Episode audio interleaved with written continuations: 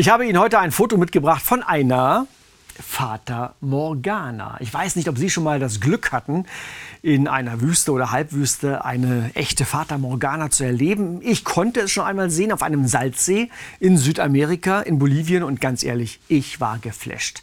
Es ist wirklich der Hammer. Wir kennen es ja in Deutschland so ein bisschen an heißen Tagen, dass wenn man über den Asphalt schaut, dass dann hinten irgendwie die Luft anfängt zu flimmern. Aber das ist natürlich nur der Beginn der eigentlichen Fata Morgana. Was man hier sieht, und das ist ein klassisches Bild für einer Fata Morgana, hier sieht man zum Beispiel Berge am Horizont und dann hat man den Eindruck, als ob die hier nochmal auf dem Kopf stehen, als ob die sich spiegeln. Ich habe noch ein zweites Foto dabei, auch aus einem Halbwüstenklima. Und auch dieser Berg hier hinten scheint dann noch einmal auf dem Kopf zu stehen.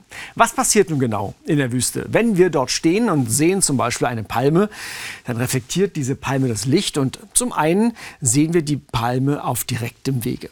Typisch und wichtig zur Bildung einer Fata Morgana in der Wüste ist natürlich, dass es sehr heiß ist. Und dann passiert Folgendes, dass die Luft unmittelbar über der Erde die höchste Temperatur hat. Dort heizt sie sich besonders stark auf. Darüber nimmt die Luft allmählich ab und wird mit zunehmender Höhe immer kühler.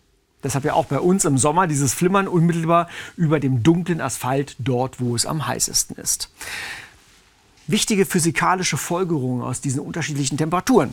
Heiße Luft ist leicht. Das ist eine Luft mit geringer Dichte.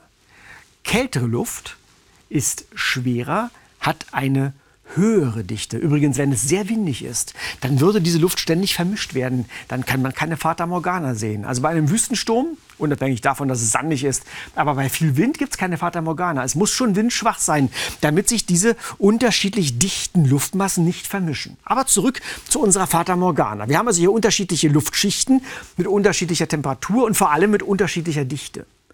Jetzt gibt es von dieser Palme ausgehend auch noch einen anderen reflektierten Lichtstrahl und der geht zum Beispiel nach unten Richtung Boden. Und der wird beim Übergang von einer Luftschicht zur nächsten immer gebrochen, bis er irgendwann ganz flach auf die sehr heiße Bodenluftschicht trifft. Und dann passiert etwas ganz anderes. Wenn dieser Winkel wirklich sehr flach ist, gibt es eine sogenannte Totalreflexion. Dann wirken diese unterschiedlichen Luftschichten oder dann wirkt diese Grenzschicht zwischen diesen beiden unterschiedlich dichten Luftschichten wie ein Spiegel. Und dann geht es mit diesem Lichtstrahl zack wieder nach oben. Dieser Lichtstrahl enthält aber die Information von dieser Palme. Das heißt, wir haben den Eindruck, jetzt gucken wir hier diesen Lichtstrahl zurück, und zwar gerade in unserem Kopf. Wir haben den Eindruck, dass die Palme hier steht, verkehrt herum, mit dem Palmbüschelwedel nach unten. Jetzt nochmal zu unserem Bild vom Anfang mit der Fata Morgana. Das ist der echte Berg, den wir sehen. Das hier ist der auf dem Kopf stehende, gespiegelte Berg. Und damit ist auch klar, dass wir hier nicht den Horizont dort haben, wo das Blau aufhört, sondern die Horizontlinie liegt hier auf der Ebene. Das heißt, wir sehen diesen Teil des Erdbodens gar nicht, sondern sehen hier die Luftspiegelung des Berges am Horizont. Das ist eine Fata Morgana. Es gibt noch einen anderen Fall, wo wir diese Spiegelung sehen, diese Totalreflexion. Und das kennen Sie bestimmt auch, wenn Sie schon mal schnorcheln oder tauchen waren oder solche Bilder einfach mal gesehen haben.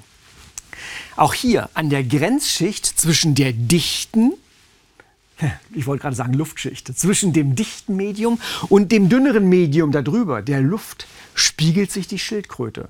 Fata Morgana für Fische.